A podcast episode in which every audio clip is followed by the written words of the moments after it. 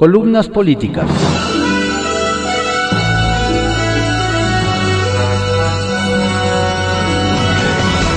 Continuamos con la audiosíntesis informativa de Adrián Ojeda Román, correspondiente a hoy, miércoles 3 de marzo de 2021. Vamos con algunas columnas políticas que se publican en periódicos de circulación nacional. Arsenal, por Francisco Garfias, que se publica en el periódico Excelsior. El ponche del presidente a las energías limpias. Mientras el presidente subía a Twitter un video que lo mostraba jugando béisbol en un estadio vacío, en el Senado se daba el madruguete con la reforma a la industria eléctrica que nos regresa a la edad del carbón y el combustóleo. Una hora antes de leer este tuit, me encontraba en el sexto piso de uno de los edificios del Senado, donde está la oficina de la panista Xochitl Galvez. Había acudido para que me contara sobre las propuestas que el Clúster Metropolitano de Energía le hizo llegar para sacar una reforma eléctrica de consenso y no por mayoriteo. Inútil. Los senadores de la mayoría ni siquiera las miraron. Hay prisa por cumplir la instrucción del mero mero. No le muevan una coma. Cumplieron. Hemos tratado de tener acercamiento con los senadores de Morena, pero no quieren ni tomarnos la llamada, nos dijo temprano Jorge Young, integrante del clúster.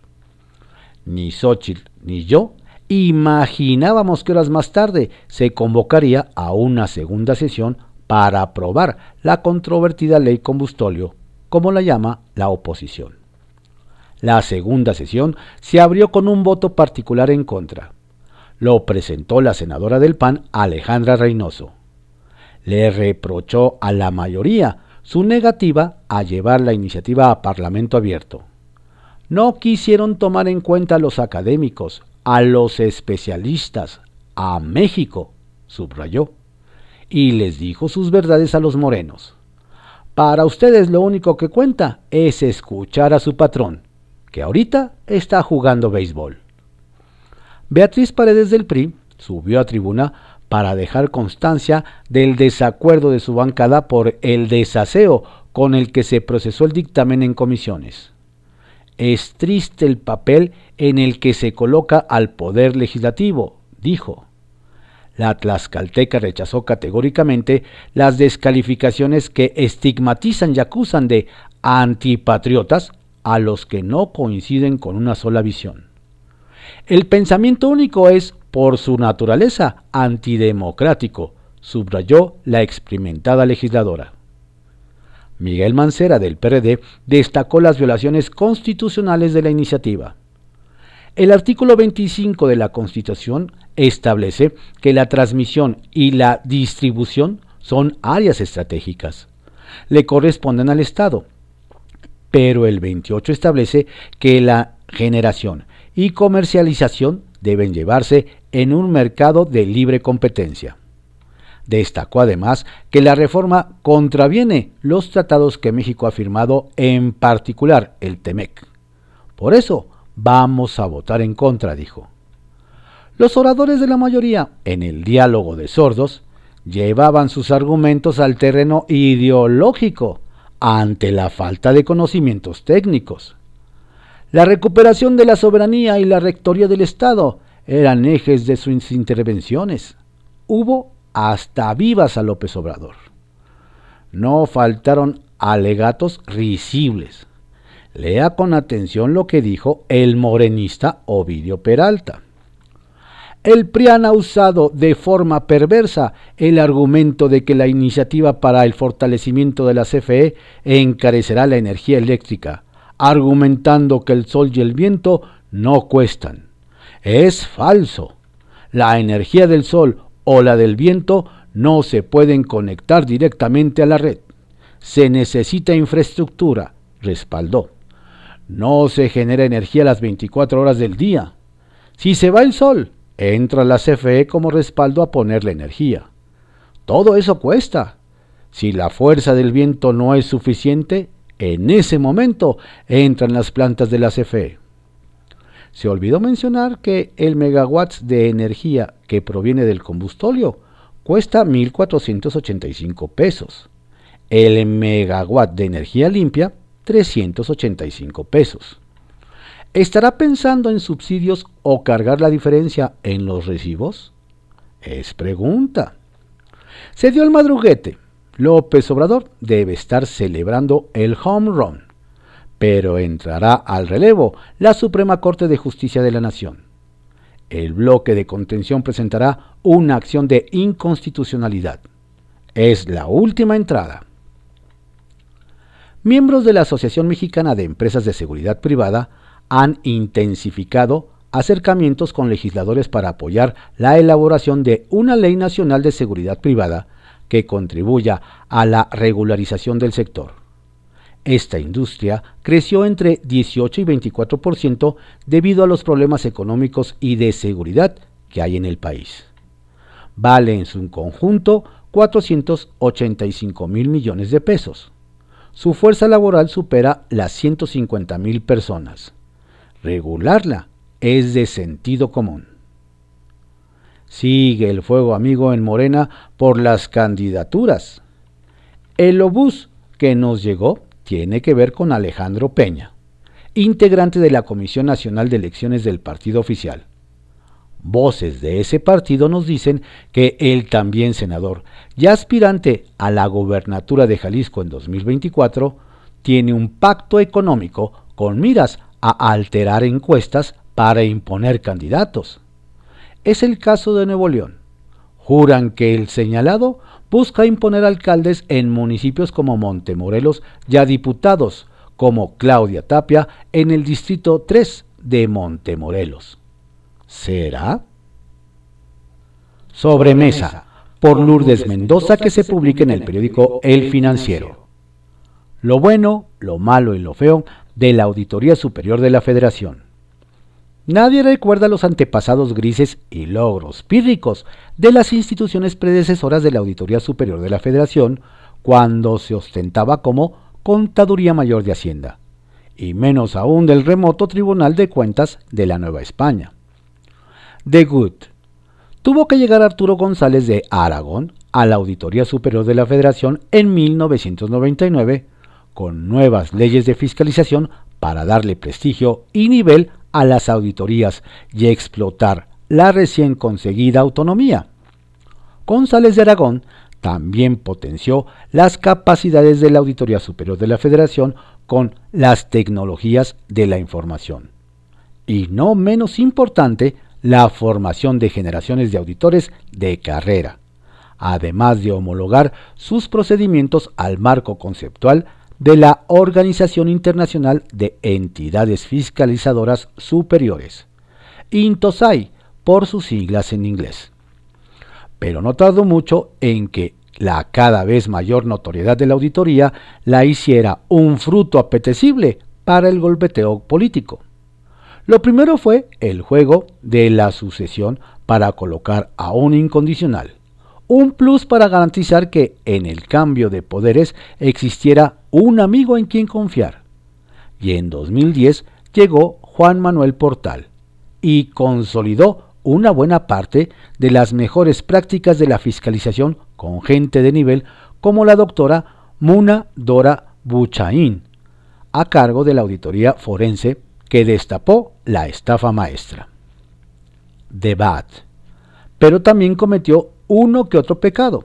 Por ejemplo, el lamentable incidente de imponer, quitar y nuevamente imponer al ingeniero Celerino Cruz, que en paz descanse, al frente de la Dirección General de Auditoría de Inversiones Físicas Federales, que revisa los principales proyectos de infraestructura del país.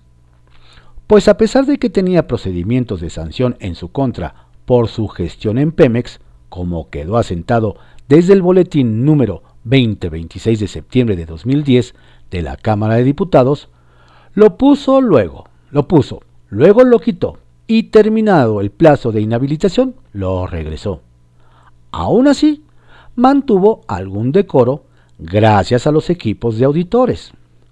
Ahora bien, a pesar de incidentes como esos, la Auditoría Superior de la Federación se mantuvo como referente y pudo exhibir e incomodar a los políticos de siempre, mostrando la corrupción, los malos manejos y los quebrantos al erario.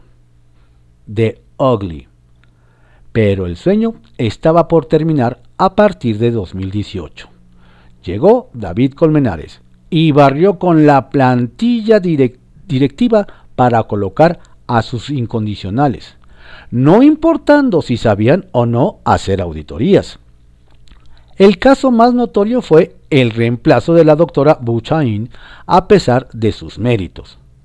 El resultado de la auditoría 1394, diagonal D, auditoría a la supervisión y cierre del proyecto del Naim Texcoco, ahora le explota en la cara a Colmenares con sus cuentas hechas con Abaco acerca del costo de la terminación. Al aceptar un error metodológico a los dos días de la publicación del informe, que ha sido aprovechado y explotado con justicia y con aire socarrón desde la mañanera, arrastrando por el lodo el limitado pero aún existente prestigio de la Auditoría Superior de la Federación.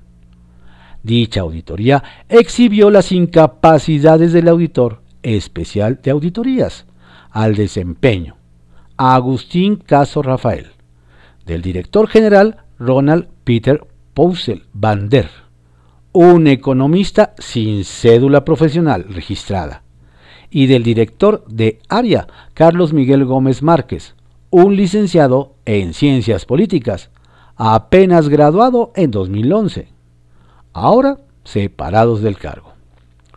Como ya les había señalado en anteriores columnas, las auditorías al desempeño son una herramienta preventiva que solo llega a recomendaciones, que a las entidades y dependencias les causan risa y sirven para dos cosas, aunque ahora ya son tres cosas, para nada, para nada y para que los llamen a dar la cara a la Cámara de Diputados por mal hechos. Otras áreas tampoco escapan a la pachanga. Por ejemplo, la de Emilio Barriga, al frente de la Auditoría Especial del Gasto Federalizado, con sus 982 auditorías en 2019, que son el 70% de las que la auditoría hace a cada ejercicio. En la comparecencia lo mandaron al inicio para asustar con el petate del muerto. que es que con tantas auditorías? Pues esa cifra solo sirve para apantallar, porque anualmente a cada estado se le atosiga con 30 auditorías individuales en promedio. Y se les pide a los responsables de finanzas prácticamente la misma información, comprobantes de los pagos, manuales, contratos, plantillas de personal, etc. Y si algún Estado se atreve a señalar las duplicidades de lo solicitado por los distintos grupos de auditores, la respuesta es automática. Hazle como puedas, somos la Auditoría Superior de la Federación. Ahora bien, lo que no dijo Emilio Barriga es que siempre ha habido una razón, no muy pura que digamos, para programar tantas auditorías. Saque un abaco y haga cuentas del costo de los viáticos de 958 revisiones con 30 grupos por estado cada uno con un jefe de grupo y de dos a tres auditores, que hacen por lo menos un par de viajes. Algunos se avientan hasta dos meses en campo, con una cuota diaria de 1.500 pesos diarios. ¿Le alcanzaron los ceros? Así pues, es un secreto a voces, todos quieren viaticar. No es lo mismo pernoctar a costa del erario que mantenerse exclusivamente del sueldo. Una auditoría por Estado daría más transparencia en lugar del rompecabezas de las 958 auditorías dispersas. Siguiendo con la lupa está Gerardo Lozano, auditor especial de cumplimiento financiero, quien tal vez tiene a los grupos de auditores más experimentados y avesados de la auditoría, y que son los que salvan a la institución con las revisiones financieras y de obra pública. Pero inexplicablemente, Lozano se ha empecinado en tener maniatado a la Dirección General de Auditoría de Inversiones Fiscales Federales, sin titular. Como ya lo ha reportado en 2019, trajeron al ingeniero José Luis Nava Díaz y en menos de seis meses lo votaron. Después engatusaron a la ingeniera Anabel Quintero y a la mera hora le pintaron un violín. En septiembre de 2020 también la renunciaron. Hablando del Naim, Lozano Dubernat hizo mención de las auditorías de obra. Sin embargo, de lo que no nos habló fue de la carencia del arquitecto Eduardo A. Pérez Ramírez, director del área de la Dirección General de Auditoría de Inversiones Fiscales Federales, quien sin jefe y al más puro estilo chino libre le fincó un quebranto a Carso de Carlos Slim de 100% de los 15 mil millones de pesos pagados en su finiquito en la auditoría 348-DE Construcciones del edificio terminal del nuevo Aeropuerto Internacional de la Ciudad de México, porque según él, no le dieron la información. Lozano Dubernard tampoco dijo por qué en 14 meses de revisión a Eduardo Pérez no se le ocurrió aplicar medidas de apremio para que se la proporcionaran. Corolario. La displicencia de la auditoría al Naim a cargo del inexperto Carlos Miguel Gómez Márquez y del arquitecto Eduardo A. Pérez Ramírez parece evidente y poco definible. De la comparecencia se esperaba más en diputados. Se esperaba mucho más sin embargo, los legisladores se quedaron en el rollo político de siempre, y la gente de la auditoría fue a querer apantallar con auditorías y fantasmas del pasado.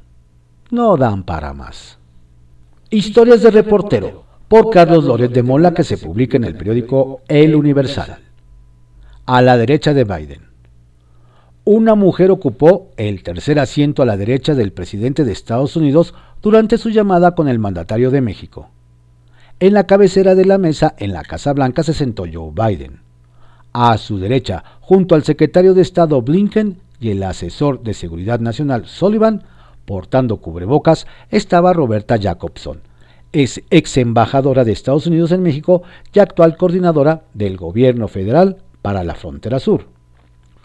Está claro que a esa reunión virtual fueron convocados los que definirán la política del gobierno de Biden hacia el de Andrés Manuel López Obrador. Y está claro que una voz de primerísima importancia será la de Roberta Jacobson.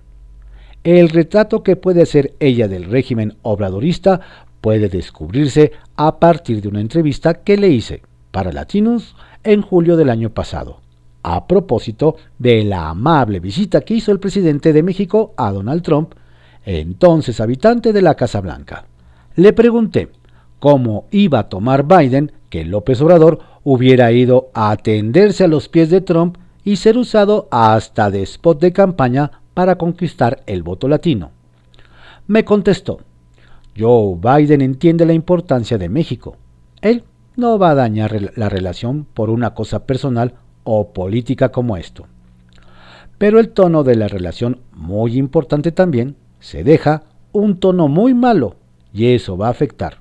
López Obrador fue utilizado por la campaña de Trump y él ha permitido ser utilizado por la campaña en una manera que debió saber desde antes. Roberta Jacobson lamentó que, como parte de la gira de AMLO a Washington en plena contienda electoral, el gobierno mexicano no haya solicitado una reunión con Biden o con los demócratas por mínimo equilibrio diplomático. Eso es una cosa que nadie va a olvidar. Tampoco hubo una reunión con la comunidad mexicoamericana en ese viaje y destacó que ella no recordaba una visita de un presidente mexicano en el que no se reuniera con la potente comunidad migrante. Jacobson hizo notar las graves similitudes entre Trump y López Obrador. Los dos presidentes son anti-institucionalistas. A ellos no les gusta el poder judicial, la legislatura, cualquier cosa que pueda frenar u obstaculizar su voluntad política, Ellos realmente la tratan como inconveniencia. Yo creo que es algo muy importante y muy dañino para ambos países presentar un presidente como único. Además, creo que no toleran de una manera cívica democrática a la oposición. O están conmigo o están en mi contra. Sacia Morbos. También en México hay un Bartomeo. El presidente del Club de Fútbol Barcelona, Josep María Bartomeo, fue recientemente detenido acusado de haber usado dinero del equipo para contratar a una empresa que atacara desde cuentas falsas en redes sociales a los futbolistas que le eran incómodos. Jugadores como Messi, Piqué, Javi y Puyol fueron sus víctimas. Aquí en México, en un importante medio de comunicación, un ejecutivo hacía lo mismo. Detonaba campañitas en redes en contra de algún periodista del mismo medio que expresaba opiniones en contra de los políticos a los que quería proteger. Oscuros procederes. Alajero, por Marta Naya, que se publica en el periódico El Heraldo de México. Se parecen mucho. Si no son iguales, al menos en las formas, sí que se parecen mucho. En cosa de 24 horas los senadores de Morena aprobaron la reforma eléctrica incumplieron su palabra de llevar el tema a Parlamento abierto. La noche del lunes pasado, primero de marzo, la aprobaron en comisiones. Rechazaron el debate. Se le dio primera lectura ayer por la mañana y para la tarde, inesperadamente, convocaron a nueva sesión para subirla al Pleno. Cinco oradores, cinco minutos por cabeza. Graciosa concesión a medio camino del presidente de la mesa, Eduardo Ramírez Aguilar, para que fueran 10 los tribunos. Tan desasiado fue el proceso con que se manejó la iniciativa preferente, enviada por el presidente de la República para reformar la ley de la industria eléctrica, que la priista Beatriz Paredes haría notar a los, a los de Morena el triste papel en el que se colocaba al Poder Legislativo y la paradójica posición que asumían los que se dicen distintos. ¿Recuerdan los momentos que se pretendieron reformar cuando existía un partido hegemónico y no había existido transición? Soltaría con ironía la tlaxcalteca. Esta sesión está fuera de lugar. Se violenta la más mínima cordialidad política. Pareciera que se está haciendo a escondidas apuntaría a su vez el panista Julien Rementería. Pero nada de eso acongojaba al presidente de la Junta de Coordinación Política y líder de la bancada oficialista Ricardo Monreal. Lo importante era sacar adelante la reforma, pronto ya como diera lugar. El motivo era importante. En juego estaba la iniciativa preferente, la primera que envía el presidente Andrés Manuel López Obrador en este periodo, y se trataba nada menos que de la reforma eléctrica. Les pido que nadie falte ni se desconecte, pidió el Zacatecano desde temprano a los senadores de su bancada y aliados, pues es probable que votemos la ley de la industria eléctrica y estamos muy justos en número. Es un proyecto fundamental para nuestro movimiento, y desde mi punto de vista, su aprobación no admite titubeos.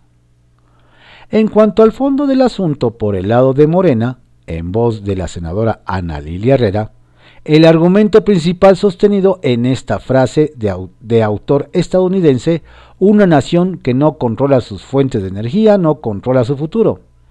Cuestión, a fin de cuentas, de seguridad nacional.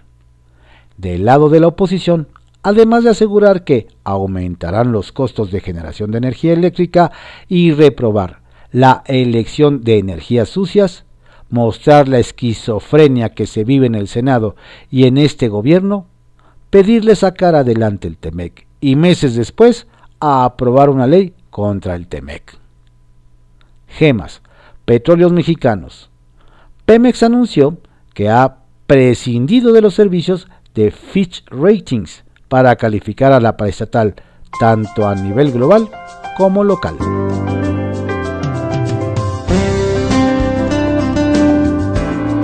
Estas fueron algunas columnas políticas que se publican en periódicos de circulación nacional en la audiosíntesis informativa de Adrián Ojeda Román, correspondiente a hoy, miércoles 3 de marzo de 2021. Tenga usted un estupendo día, por favor cuídese mucho, no baje la guardia.